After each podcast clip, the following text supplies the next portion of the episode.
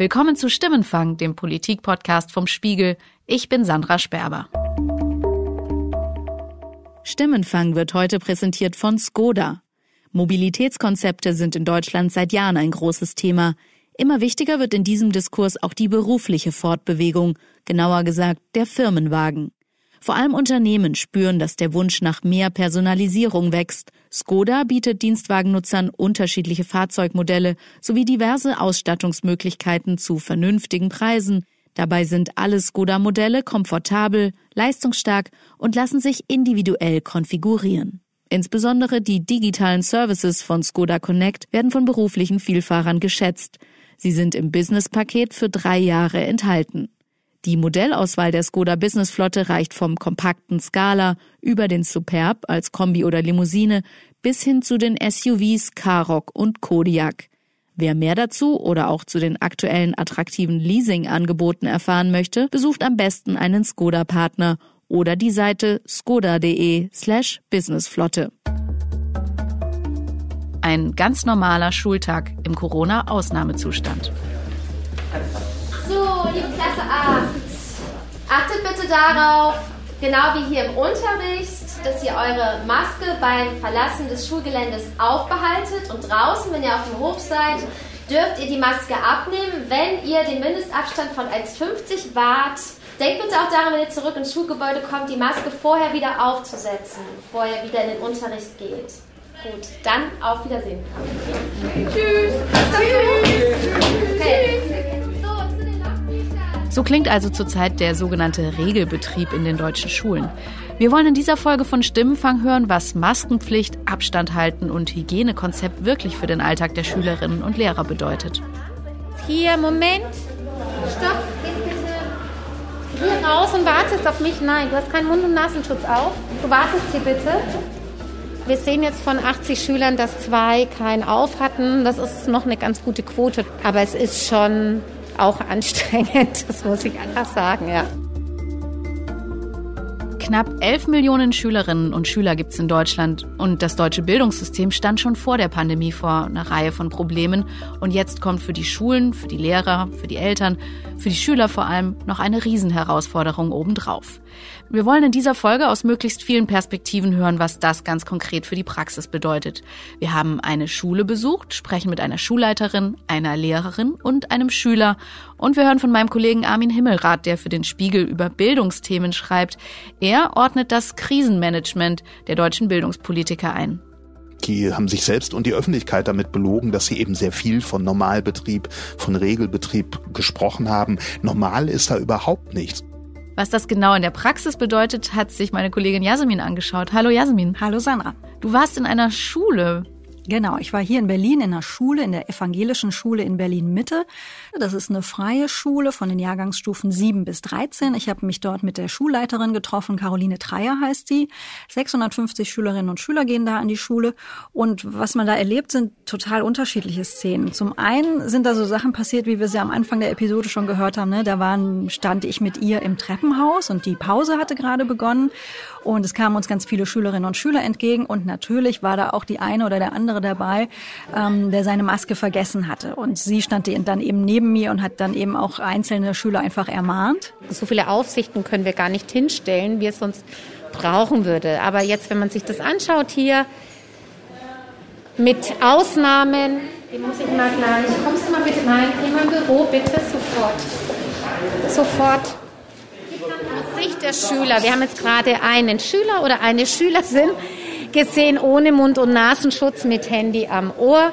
Das ist natürlich aus Sicht des Schülers jetzt wahrscheinlich ganz wichtig, jemanden zu erreichen, weil vielleicht hat er früher Unterrichtsschluss. Und wie gehen Sie dann um? So eine Ausnahme passieren ja wahrscheinlich immer. Sie sprechen dann die einzelnen ja. Schüler drauf an. Der Junge jetzt, äh, was sagen Sie dem jetzt anschließend? Ja. Also erstmal, wenn ich aufgebracht bin, dann ist es besser, eine andere Person übernimmt das Gespräch, weil manchmal habe ich wirklich auch großes Unverständnis.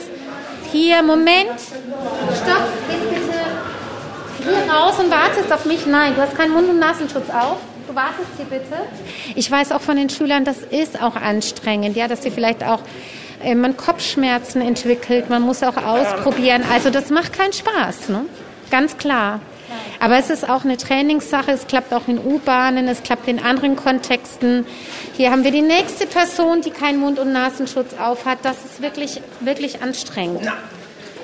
Ja? Das nächste Mal wirklich haben wir ein längeres Gespräch, ja? Und ich beziehe deine Eltern ein. Und wenn es ein Wiederholungsfall ist, dann muss ich natürlich die Klassenlehrer, würde ich dann auch ansprechen, dass sie unterstützen und gucken, was ist da eigentlich los. Ja, also mit diese Hygienekonzepte für die Schulen, die beinhalten ja dann auch so ganz praktische Dinge wie regelmäßig Hände waschen. Ich erinnere mich an meine eigene Schulzeit, da gab es nicht mal Seife. Wie sieht das denn heute in den Schulen aus? Ist das irgendwie besser geworden? Ja, diese ganz praktischen Probleme, die haben die da auch. Diese Schule ist im ehemaligen Osten Berlins in einem äh, relativ uncharmanten Plattenbau, der seit mehreren Jahren unsaniert ist. Und da ähm, hat die halt auch einfach mit den räumlichen Gegebenheiten in der Schule dort echte Probleme. Die Situation jetzt in den Gängen, dass sie einfach sehr eng gebaut, hier auch. Das Treppenhaus, 1,40 Meter breit, äh, sehr eng. Ja, wir haben Probleme mit Waschbecken. Hier sehen wir die Situation, drei, drei Waschbecken, die sind sehr nah beieinander und äh, Händewaschen klappt aus meiner Sicht jetzt bei uns an der Schule am schlechtesten, weil wir sehr wenig Waschbecken haben. Wir haben zwar auch Desinfektionsmittel in den Räumen, aber Händewaschen ist schwierig. Das sind natürlich Sachen, da wird die Schule jetzt auf die Schnelle nichts ändern können. Der Bau ist so, wie er ist. Wie geht die Schule damit um, Jasmin? Genau, also die kann sich jetzt ähm, kein neues Waschbecken bauen, damit muss sie leben. Ich fand es aber auch ganz erstaunlich, dass an anderen Stellen, die durchaus versuchen, ja in dieser Not oder in dieser Krisensituation jetzt halt auch irgendwie spontan zu reagieren. Beispielsweise im Hof, der wieder Plattenbau, ist nicht wahnsinnig charmant. Das ist so ein geteerter Platz, wo die Kinder ähm, Fußball spielen oder ähm, eben Ball gespielt haben. Und dann haben wir aber gesehen, am Rand des Grundstücks ist so ein kleiner Grünstreifen und den haben die jetzt quasi besetzt. Ach toll! Hallo Jungs, guten Morgen! Ja, schön. Die Hängematten sind auch gekommen, ne? Ja, die sind bei Ingmar, die könnt ihr abholen. Der ist hier beim Bauwagen.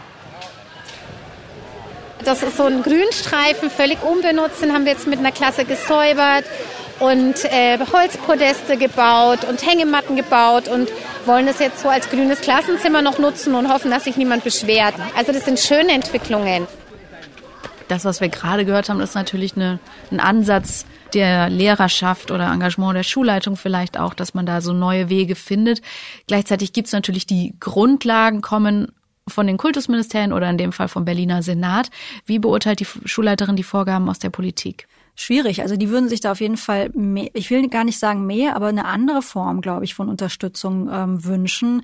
Sie hat auch darüber geklagt, dass ähm, oftmals neue Vorgaben oder geänderte Richtlinien sehr kurzfristig nur kommuniziert werden. Und was ich eigentlich am eindrücklichsten fand, dass diese Schule sich konkret dafür entschieden hat, in der Art, wie sie das Hygienekonzept umsetzen, sogar noch weiter zu gehen als das, was der Berliner Senat vorschreibt. Wir hatten zuerst die Regelung auch des Senats in Berlin, die aussagt, dass äh, die Schülerinnen und Schüler im Unterricht keinen Mund- und Nasenschutz tragen, sondern nur auf den Gängen, in den Fluren. Und dabei haben wir gemerkt, dass eine ganz große Unsicherheit bei den Kollegen auch entstanden ist. Ähm, es ist nicht logisch, weshalb wir in den Fluren Masken tragen und in den Klassenräumen keinen Mund- und Nasenschutz tragen, zumal wir die Abstände überhaupt nicht einhalten können. Und dann haben wir ein Stimmungsbild im Kollegium gemacht und uns entschieden, dass wir erstmal in den ersten zwei Wochen abweichen von der Regelung, strenger sind und auch im Unterricht einen Mund- und Nasenschutz tragen. Und jetzt war letzte Woche nochmal ein Schulkonferenzbeschluss und dort wurde es jetzt demokratisch auch festgelegt. Das heißt, dass an der Stelle sind Sie als Schule ganz konkret über den Senatsbeschluss hinausgegangen, weil Sie für sich hier als Schule festgestellt haben, das reicht uns nicht, damit fühlen wir uns nicht ausreichend gesichert. Genau so ist es. Da haben wir jetzt also mal ein Beispiel gehört, wie eine Schule mit den Regeln umgeht, was sie tut, um Infektionen an dieser Schule zu verhindern. Und dass jetzt überhaupt wieder alle zur Schule gehen und gemeinsam im Klassenraum sitzen, dahinter steckt vor allem der politische Wille, die Schulen wieder zu öffnen und das Homeschooling zu beenden. Wir wollen einfach wieder Schule haben in Bayern. Wir wollen Schule haben, wir wollen Schule machen. Die Schule darf niemanden zurücklassen. Und ich meine alle Kinder, egal aus welchem familiären Umfeld. Wir haben uns zum Ziel gesetzt, dass wenn wir noch einmal zu Beschränkungen kommen, sie nicht bei Kindern und Bildung beginnen dürfen. So klangen also zuletzt die Forderungen aus der Bundes- und Landespolitik. Jetzt hole ich meinen Kollegen Armin Himmelrath dazu, Bildungsredakteur beim Spiegel. Sag mal, Armin, wie kam es eigentlich jetzt in den letzten Wochen zur Öffnung, vollständigen Öffnung der Schulen nach den Sommerferien? Grundsätzlich ging es einfach ganz stark darum, zu so etwas zurückzukehren wie Normalität. Die standen einfach unter einem enormen Druck.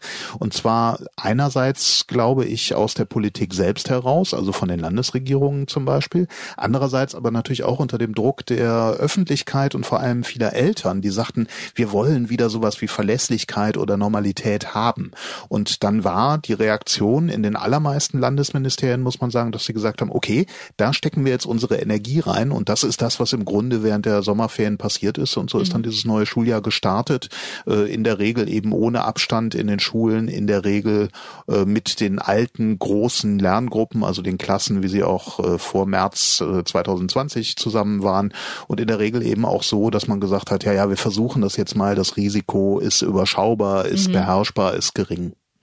Das ist zwar in jedem Bundesland ein bisschen anders geregelt, aber eigentlich klingt das nicht wirklich nach einem richtig durchdachten Konzept. Also einfach wieder alle Schüler in einem Klassenraum, das sind ja zum Teil dann 30 Schüler plus Lehrer oder sogar noch ein, zwei mehr auf engstem Raum, oder? Ja, es war halt kein Konzept, das nach vorne gerichtet ist, genau wie du gesagt hast. Also es ging im Wesentlichen darum, etwas möglichst Altes wiederherzustellen, mhm. was möglichst äh, vor der Zeit von Corona war oder da möglichst dicht ranzukommen aus meiner Sicht ist das schon so ein bisschen, die haben sich selbst belogen. Normal ist da überhaupt nichts und dafür gibt es eben verschiedene Gründe. Das eine ist, alle kommen in die Schule zurück und sind verunsichert äh, bis traumatisiert. Also wir haben sechs Monate hinter uns oder fünf Monate, in denen wir wirklich im Ausnahmezustand gesellschaftlich gelebt haben und jetzt kommen Kinder und Jugendliche dahin und sollen sozusagen wieder in Anführungszeichen normal lernen. Das funktioniert nicht. Der Schulalltag ist natürlich überhaupt nicht normal organisiert, wenn äh, Kinder irgendwie die ganze Zeit im Durchzug sitzen sollen oder äh, Masken tragen auf dem Hof oder in manchen Bundesländern wie NRW dann am Anfang eben auch in den Klassen. Und dann ist das Ganze, das ist gewissermaßen die Krönung, äh, immer noch davon bedroht, dass es jederzeit von jetzt auf gleich beendet wird, äh, mhm. so wie wir es eben erlebt haben, jetzt schon in etlichen Schulen. Da sind dann einzelne Infektionsfälle oder auch größere Infektionsketten äh, aufgedeckt worden und zack wird halt die Klasse dicht gemacht, wird die Schule dicht gemacht, wird ein Teil der Schule dicht gemacht alles das ist wirklich von, von Normalität meilenweit entfernt. Und mhm. das spüren einfach alle Beteiligten, die da auch mit drin stecken. Übers Unterrichten im Ausnahmezustand hat uns zum Beispiel eine Lehrerin geschrieben, die unseren Podcast hört. Wir nennen sie jetzt hier mal in der Folge Frau Winkler. Sie ist Mitte 30 und unterrichtet an einer Gemeinschaftsschule in Schleswig-Holstein. Jasmin, du hast mit ihr gesprochen. Ähm, was sagt sie? Wie geht sie mit dem Unterrichten zu Corona-Zeiten um? Ja, die Frau Winkler, mit der habe ich telefoniert und was im Gespräch mit ihr eigentlich sehr, sehr stark bei mir hängen geblieben ist, ist, dass sie vor allem in der, wirklich in der Anfangsphase, als es nach den Sommerferien wieder losging, ganz frisch die ersten zwei, drei Wochen, dass sie sich da mit der Situation wirklich unwohl gefühlt hat und so ein ganz kleines bisschen als Versuchskaninchen. Zu Beginn des Schuljahres, also so mit ein, zwei Wochen Vorlauf, ähm, war das Gefühl ganz, ganz schlecht, weil man irgendwie dachte, man ist der Situation ausgeliefert. Man hat keine Chance, dieser Situation zu entgehen. Aber dieses ausgeliefert sein, dass es nur eine Variante gibt, nämlich dass alle Kollegen und alle Schüler, egal ob Vorerkrankung oder nicht, zurück in die Schule müssen. Das war schon beängstigend in der Zeit, in der ersten Zeit. Inzwischen mhm ist es, wie gesagt, so ein bisschen Normalität geworden und man muss sich dann zwischendurch immer wieder bewusst machen, das ist jetzt gerade eine Situation, die du außerhalb von Schule eigentlich total vermeiden würdest. Also du, du setzt dich jetzt eigentlich nicht in ein Restaurant, das entsprechend gefüllt ist und du gehst nicht ins Kino und so weiter. Aber vom Berufs her, von Berufswegen her bist du dazu jetzt gezwungen. Wie sieht denn nun jetzt so ein normaler Unterrichtstag für Sie aus? Normal ist eigentlich nichts, das hat sie lustigerweise selbst auch gesagt. Sie selbst ist eine Lehrerin, die übrigens gerade die ähm, Klassen ab elf aufwärts unterrichtet. Deutsch und Geschichte sind ihre Fächer. Das ist ähm, eine Gemeinschaftsschule mit 800 Schülern und geht insgesamt von den Jahrgangsstufen 5 bis zur 13. Und sie hat sehr, sehr plastisch beschrieben, wie ihr Arbeitstag im Augenblick gerade aussieht. Also es geht eigentlich schon auf dem Lehrerparkplatz los. Ich habe mir inzwischen angewöhnt, bevor ich das Auto verlasse, mir noch einmal die Nase zu putzen, um dann die Maske aufzusetzen. Also ich setze die Maske auf, gehe durch das Schulgebäude und sehe schon an der Eingangstür ein entsprechendes Schild, in welcher Phase wir uns befinden. Ähm, Im Moment hängen da grüne Schilder, das heißt, wir befinden uns in dem normalen Alltag unter Corona-Zustand. Mhm. Wir haben allgemein Maskenpflicht auf den Gängen. Das ist in Schleswig-Holstein inzwischen ähm, per Ministerium auch festgelegt. Ich gehe durch die Eingangshalle und desinfiziere mir die Hände und komme dann in ein Lehrerzimmer, das ähm, nicht mal annähernd so voll ist, wie es äh, außerhalb von Corona ist. Ähm, das heißt, wir haben das Lehrerzimmer inzwischen über das ganze Schulgebäude verteilt. Mhm. Ähm, das heißt, einige Kollegen sitzen jetzt zum Beispiel auch im Fotolabor am anderen Ende des Gebäudes. Ähm, die habe ich jetzt in den vier Wochen, die wir Schule haben, vielleicht zwei, dreimal gesehen, weil man sich so im Alltag halt nicht mehr begegnet im Lehrerzimmer. Dann gehe ich an meinen Tisch, packe meine Sachen aus und habe vor mir einen Spuckschutz, also eine Plexiglasscheibe, die meinen Bereich ähm, zum Bereich der Kollegin trennt, die mir gegenüber sitzt. So gehe ich zu meiner Klasse, die schon im Klassenraum sitzt, ähm, und sage ihnen als erstes, wenn sie es nicht schon getan haben, Fenster aufmachen. Das heißt, wir haben in einer Tour die ganze Zeit Durchzug. Ähm, das war die ersten beiden Wochen noch erträglich, ähm, weil es da draußen extrem heiß war. Jetzt haben wir die Fenster, wie gesagt, die ganze Zeit auf und man friert. Man friert wirklich die ganze Zeit. Haben Sie und die Schülerinnen und Schüler dann Jacken an im Unterricht? Die Schüler dürfen jetzt, das ist eine äh, Neuerung von den Schulordnung, von der Schulordnung her, die dürfen jetzt Jacken im Unterricht tragen. Man müsste eigentlich schon jetzt auf Stoßlüften umsteigen, weil es eigentlich zu kalt ist. Klappt das denn im Unterrichtsalltag mit den ganzen Regeln? Sehr, sehr unterschiedlich. Auch wieder, das erinnert mich an das, was ich hier in Berlin dann selbst vor Ort gesehen habe, auch in der Schule, die ich besucht habe. Und Frau Winkler, die hat halt auch sehr viel Situationen, so ganz kleine alltägliche Situationen im Unterricht geschildert, wo dieses ganze System, also die Hygieneregeln auf der einen Seite und der praktische Alltag auf der anderen Seite so ins Absurde laufen. Es sind dann so Situationen, ein Schüler möchte mir einen Text abgeben. Dann muss ich sagen, stopp, bleib bitte da stehen, äh, leg bitte den Text zwei Meter von mir entfernt hin und ich hole ihn mir dann irgendwann ab. Oder ich möchte Schülern über die Schulter gucken, weil sie gerade ähm, einen Text verfassen und ich möchte einfach nach Details gucken. Das darf ich nicht. Ich darf mich nicht in die Klasse reinbegeben, zum einen aus Selbstschutz und zum anderen natürlich auch aus Fremdschutz. Und das ist was, was dann das Unterrichtsgeschehen natürlich ganz stark beeinflusst. Ähm, und das aber zwischendurch zu realisieren und dann wieder klarzukriegen, genau, das, darauf musst du jetzt achten, das sind so diese Momente, wo ich denke, es ist einfach nur schräg. Ich muss Abstand zu den Kollegen halten, was bedeutet, dass man ähm, keine Zwischentür- und Angelgespräche eigentlich mehr führen kann. Und wenn, dann muss man es auf eine Distanz machen, wo man sich dann denkt, okay, ich habe jetzt aber eigentlich gerade was Vertrauliches zu besprechen. Und das geht aber gerade nicht, weil ich ja eigentlich im Flüsterton oder zumindest leiser sprechen müsste. Und ich kann das auf die Distanz tatsächlich gar nicht. Mhm. In der Praxis sieht es dann natürlich auch ganz oft so aus, dass man feststellt, ups, jetzt habe ich den Abstand nicht eingehalten. Jetzt ist mir der Schüler zu nahe gekommen. Jetzt ist die kleine Fünfklässlerin zu mir gekommen und hatte ein Wehwehchen und da musste ich einfach jetzt ran und das, da war nichts mit Abstand. Das ist dann wieder die, die Kehrseite der Medaille. Ja, und ganz besonders absurd, das erzählt sie auch, wird es dann natürlich immer an den Stellen, wo die Schülerinnen und Schüler in ihrer Freizeit oder zum Beispiel im Bus auf dem Weg zur Schule natürlich eng beisammen sind und auf dem Schulhof, in der Schule, das dann aber lassen sollen. Vor dem Hintergrund kommt es immer wieder zu Situationen, dass man sich mit Schülern natürlich auch eine Diskussion liefern muss, wenn man, wie gesagt, dafür sorgt, dass sie in den Pausen auch die Abstände einhalten. Dass man dann zum Beispiel gesagt kriegt, wieso, ich hab, saß doch jetzt im Bus mit meinem Freund zusammen. Oder wieso, ich habe mich doch vor dem Schulgelände umarmt. Oder wieso, ich habe doch gerade mein Pausenbrot mit ihm geteilt. Oder mein Frühstücksbrot, bevor wir zur Schule gekommen sind. Und wie leben Sie mit diesem Widerspruch? Oder haben Sie da jetzt einen Umgang mitgefunden?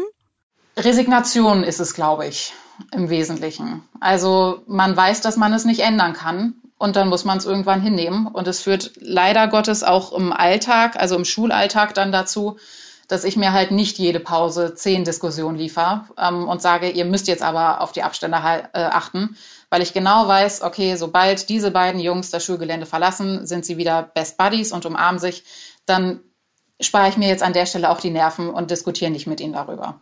Also es mhm. setzt eine Art Abstumpfung tatsächlich ein. Ja, und was sie halt auch beschreibt, ist, dass, ich glaube, es ist nur menschlich, äh, im Kollegium unter den Lehrerinnen und Lehrern, die einen, der eine oder andere dann auch so ein bisschen versucht, mit Geigenhumor diese schwierige Situation zu verarbeiten. Wenn Sie jetzt ähm, in den Herbst und in den Winter reinschauen, ähm, mit welchem Gefühl im Bauch gehen Sie dann morgens zur Arbeit? Macht Ihnen da was Angst? Also wenn ich überlege, dass irgendwann die Fenster endgültig wieder zu sind, dann wird mir wieder bewusst, dass es wahrscheinlich nur eine Frage der Zeit ist. Also mit der Einstellung sind viele Kollegen Anfang des Schuljahres in die Schule gekommen. Es gab dann auch so Situationen, ähm, dass gegenseitig Wetten angenommen wurden. Wie schnell dauert es, bis äh, einzelne Klassen, einzelne Kohorten ähm, raus müssen aus dem Unterricht? Ähm, das ist jetzt so ein bisschen vor dem Stichwort äh, neue Normalität in den Hintergrund gerückt. Aber ich bin auch überzeugt davon, dass es tatsächlich nur eine Frage der Zeit ist, bis zumindest einzelne ähm, Bereiche der Schule geschlossen werden müssen, einzelne Kohorten zu Hause bleiben müssen. Und das ist eine gruselige Vorstellung, weil es dann irgendwie näher kommt. Also mit dieser Sorge, dass es doch wieder Schulschließungen geben könnte oder Infektionen an Schulen, hat uns auch ein Schüler geschrieben, der unseren Podcast hört. Er heißt Jakob, ist 16 Jahre alt und geht in Hannover auf ein Gymnasium. Und lustigerweise hat er jetzt durch diesen ganzen Lockdown und das anstrengende Homeschooling in den letzten Wochen die Schule so richtig zu schätzen gelernt, auch wenn gerade alles ein bisschen komplizierter ist. Also wir hatten ja ungefähr, also seit März bis jetzt Ende der Sommerferien eigentlich kaum richtigen Unterricht, den ich so mhm. ernst nehmen konnte, sage ich mal. Ähm, also ich habe mich schon nach den Sommerferien schon ein bisschen drauf gefreut, wieder zur Schule gehen zu können. Auch gerade, weil man ja wieder so viele Leute sieht, die man in den Sommerferien gar nicht sehen konnte oder gar nicht gesehen hat. Hm. Äh, jetzt, wo ich wieder fast zwei Wochen da war, könnte ich auch wieder Ferien gebrauchen, sage ich mal. Jasmin, du hörst, das klingt jetzt eigentlich alles wieder ziemlich nach Schulalltag, warten auf die nächsten Ferien, fast eigentlich fast wie Normalität. Und was sind da die Regeln an seiner Schule? Also wie setzen die das in der Praxis um? Bei denen ist es, glaube ich, auch so, dass die Schule ein bisschen strengere Regeln erlassen hat. Man muss im Klassenzimmer Maske tragen, wann immer man nicht am eigenen Platz sitzt. Also zum Beispiel bei Gruppenarbeiten, wenn man anderen Schülern näher kommt und natürlich in so Situationen auf dem Gang. Und so sitzen jetzt also dann in seiner Klasse so 30 bis manchmal sogar 35 Jugendliche in einem Zimmer plus Lehrer. Und da fragt sich Jakob schon, ob das wirklich so richtig vernünftig ist. Ich finde es auch manchmal ein bisschen komisch, wenn ich so im Klassenraum mit so vielen Leuten zusammensitze, gerade auch in einem geschlossenen Raum.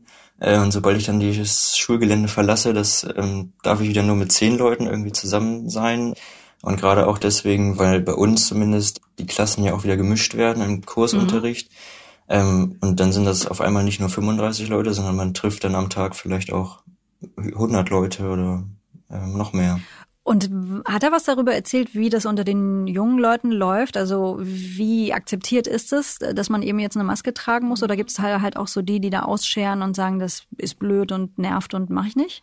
Ja, das dachte ich auch, dass es da vielleicht so eine Dynamik in der Klasse gibt, dass es dann jemanden gibt, der, der spottet, wenn du der Vorsichtige bist und sozusagen die Maske aufsetzt. Interessanterweise scheint das unter den jungen Leuten, also in seinem Jahrgang sind so 120 Schüler und Schülerinnen ziemlich akzeptiert zu sein. Also da tragen, soweit er weiß, alle freiwillig und ohne zu murren die Maske. Es gab aber zu dem Thema eine E-Mail der Schulleitung an die Schüler, die ich ganz interessant fand. Heute Morgen kam wieder eine E-Mail von meiner Schulleiterin, wo auch, auch noch darauf hingewiesen wurde, dass es eben ja solche Leute gibt und dass die sich bitte an die Schulleitung wenden sollen, wenn die Eltern den Kindern keine Maske mitgeben, sage ich jetzt mal. Mhm. Aber ich kann, also ich mir ist jetzt kein Fall bekannt aus meiner Klasse oder aus meinem Jahrgang, der die Maske nicht tragen möchte, aber die da sind also offenbar die jungen Leute vernünftiger als manche Erwachsene zurzeit. Vielleicht auch deshalb, weil Jakob und seine Mitschüler in den letzten Wochen und Monaten doch ganz deutlich gemerkt haben, was ihnen an Schule fehlt und dass eben dieses Homeschooling nicht wirklich gut funktioniert hat. Wir hatten auch vor den Sommerferien, haben wir so ein bisschen Homeschooling gemacht. Also die Lehrer haben uns E-Mails geschickt mit Aufgaben, die wir machen sollen. Und das fand ich schon, ja, man wurde ein bisschen alleine gelassen, finde ich. Mhm. Gab es denn sowas wie Videokonferenzen mit der Klasse? Nicht regelmäßig, also ein oder zwei Stück vielleicht. Das ist aber irgendwie im Jahr 2020 auch ziemlich enttäuschend, oder? Ja, also ich finde es, es ist nicht schön gelaufen. Das lag natürlich aber auch daran, dass viele LehrerInnen sich einfach gar nicht damit auskannten. Also wie rufe ich denn jetzt überhaupt meine Schülerinnen an? Also mhm. wie starte ich so eine Videokonferenz? Vorher konnten die meisten Lehrerinnen das gar nicht. Und ich weiß auch nicht, ob jetzt schon, ob das jetzt alle können. Jetzt ist ein halbes Jahr Schulschließung ungefähr liegt hinter uns. Ist aus Ihrer Sicht genug passiert? Also ich muss ehrlich sagen, ich finde, es war zu wenig, was bis jetzt passiert ist. Das Lernen hat sich eigentlich kaum verändert. Also wir haben wir lernen jetzt nicht irgendwie mit Laptops. Das WLAN, was wir jetzt an der Schule haben, gab es auch vorher schon. wir haben jetzt aber kaum oder eigentlich keine neue Software oder ähnliches bekommen. Also es gibt wohl die niedersächsische Bildungscloud, so wird sie genannt, ähm, mhm. die auf dem Weg ist. Ähm, aber bei mir an der Schule ist sie noch nicht angekommen. sie fliegt noch zu ihrer Schule. Ähm, hat sie das geärgert, dass in dieser Krise so klar wurde, wie wenig die Schulen in Sachen Digitalisierung bislang gemacht haben? Ja, ich finde es schon schade, dass ähm, so wenig getan wird. Ich meine, es ist jetzt ein halbes Jahr, wie, wie, Sie gesagt haben, vergangen und kaum jemand hat eine Idee, was jetzt passiert, wenn jetzt wieder, wenn wir jetzt alle wieder in einen Lockdown gehen sollten. Mhm. Also wie werden dann die äh, SchülerInnen weiter unterrichtet? Da hat sich noch nie jemand richtig Gedanken drüber gemacht, aus meiner Sicht. Mhm. Wir hören gleich noch mehr von Jakob. Vorher möchte ich noch mal meinen Kollegen Armin Himmelrath dazu holen. Der sagt nämlich das, was Jakob da beim Homeschooling oder eben vielleicht eher Non-Schooling, wenn man so will, erlebt hat. Das ist definitiv kein Einzelfall. Ein landesweites oder sogar vielleicht bundesweites Konzept für mögliche künftige Schulschließung gibt es einfach im Moment nicht. Mein Eindruck ist, diesen Plan B gibt es nicht, jedenfalls nicht flächendeckend. Ähm, das hängt sehr stark vom Engagement einzelner Schulleitungen, einzelner Lehrerinnen und Lehrer oder ganzer Kollegien ab, aber eben nicht auf Landesebene. Und das ist eigentlich das Gemeine gegenüber den Familien, wenn man sich das anguckt, dass an dieser Stelle es so ein bisschen vom Zufall und vom Glück abhängt, wo jetzt gerade mein Kind, mein Sohn, meine Tochter hingeht. Mhm.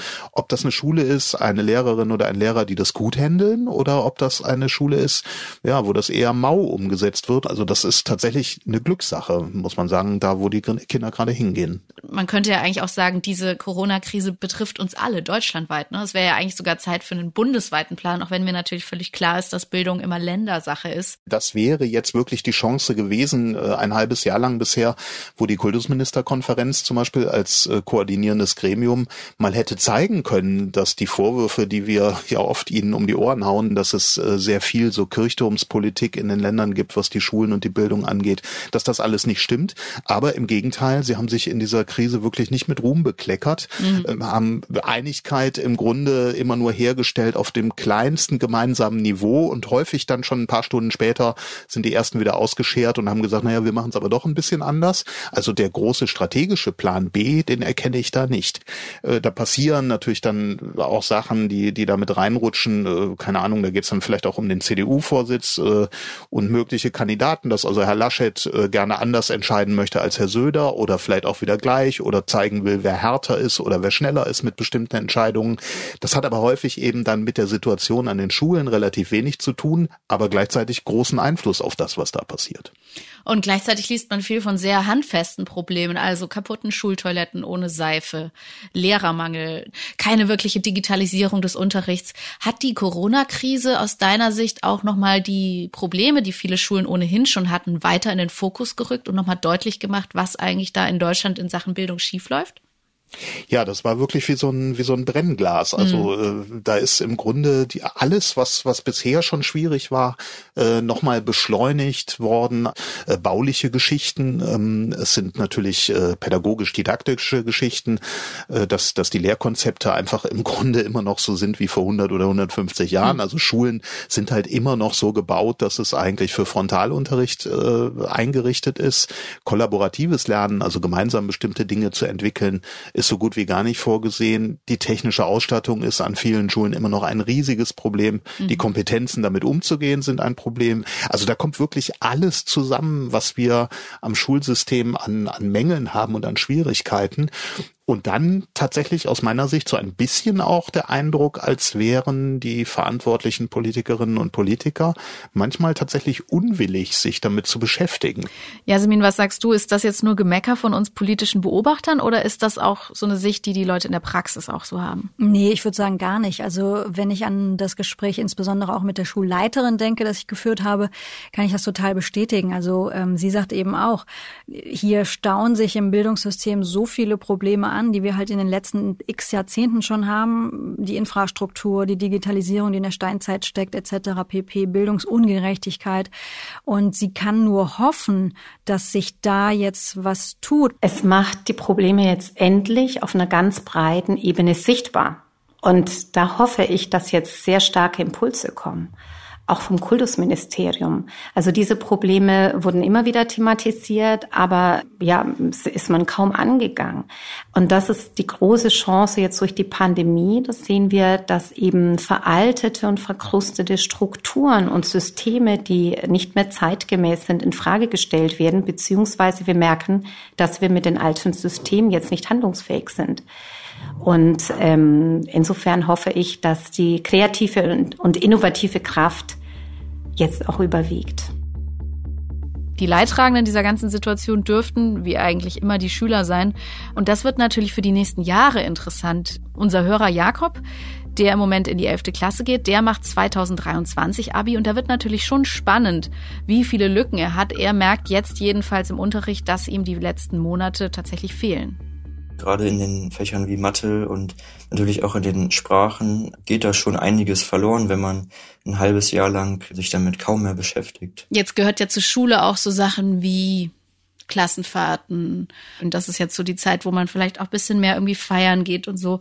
Macht Sie persönlich das traurig, dass Ihnen jetzt durch dieses Corona-Jahr oder wer weiß, wie lange es dauert, dass Ihnen durch diese Pandemie so Schulleben und das, was an Schule Spaß macht, verloren geht? Hm, ja, also ich bin jetzt ja auch 16 Jahre alt und ich glaube, mit 16 erlebt man schon einige Dinge äh, oder sollte sie erleben. Und ja, das verpasse ich jetzt ja natürlich irgendwie, aber ich hoffe, dass ich das dann in den nächsten Jahren vielleicht nachholen kann. Also bei Jakob mache ich mir da weniger Sorgen, dass er tatsächlich sein Abi schafft und dann auch endlich wieder richtig feiern kann, trotz kleiner Lücken. Das dürfte allerdings nicht bei jedem so sein. Da hat nämlich mein Kollege Armin Himmelrath nochmal ein ganz wichtiges Thema angesprochen, Stichwort Bildungsungerechtigkeit. In Deutschland ist es ja ohnehin ein großes Problem, dass viele Schüler aus sozial schwacheren Elternhäusern oder Elternhäusern, wo niemand Akademiker ist, sich auch sehr schwer tun, eine höhere Schullaufbahn einzuschlagen und vielleicht später mal zu studieren. Und durch die sechs Monate Lockdown dürfte diese soziale Schere in den Schulen weiter aufgegangen sein. Ja, die Krise hat diese Bildungsungerechtigkeit einfach verstärkt, weil wir natürlich auch vorher schon Schülerinnen und Schüler hatten, die mehr oder weniger abgehängt waren. Mhm. Und jetzt in der Krise war es dann plötzlich so, da sagen uns Lehrerinnen und Lehrer, die, die waren nicht mehr erreichbar. Ich habe Schüler verloren oder die habe gespürt, wie die mir so entgleiten. Und ähm, das hat natürlich damit zu tun, äh, ja, wie die häusliche Situation ist. Habe ich da eine Möglichkeit als Schüler, mich jetzt hinzusetzen? Äh, habe ich dann Raum? Habe ich einen Tisch überhaupt, an dem ich sitzen kann? Habe ich ein Endgerät? Flatrate, habe ich äh, eine Flatrate und ähm, wenn da viel zusammenkommt, dann haben wir natürlich relativ bald eine Situation, in der Schülerinnen und Schüler dann stecken, in der sie tatsächlich abgehängt sind von dem, was in der virtuellen Klasse noch passiert. Und das hat Corona sehr deutlich gemacht, dass die Krise und dass eben auch Teilschulschließungen oder ganze Schließungen eher dazu führen, dass bestimmte Schülerinnen und Schüler hinten runterfallen. Mhm. Also diese Auswirkungen der Corona-Pandemie werden uns noch lange beschäftigen im Schulbereich. Vielleicht haben Sie ja doch auch ein bisschen was Gutes, dass ein paar Probleme, die schon lange bestehen, jetzt endlich angegangen werden, dass die Digitalisierung vorangetrieben wird. Vielen Dank, Armin, für deine Einschätzung. Danke dir.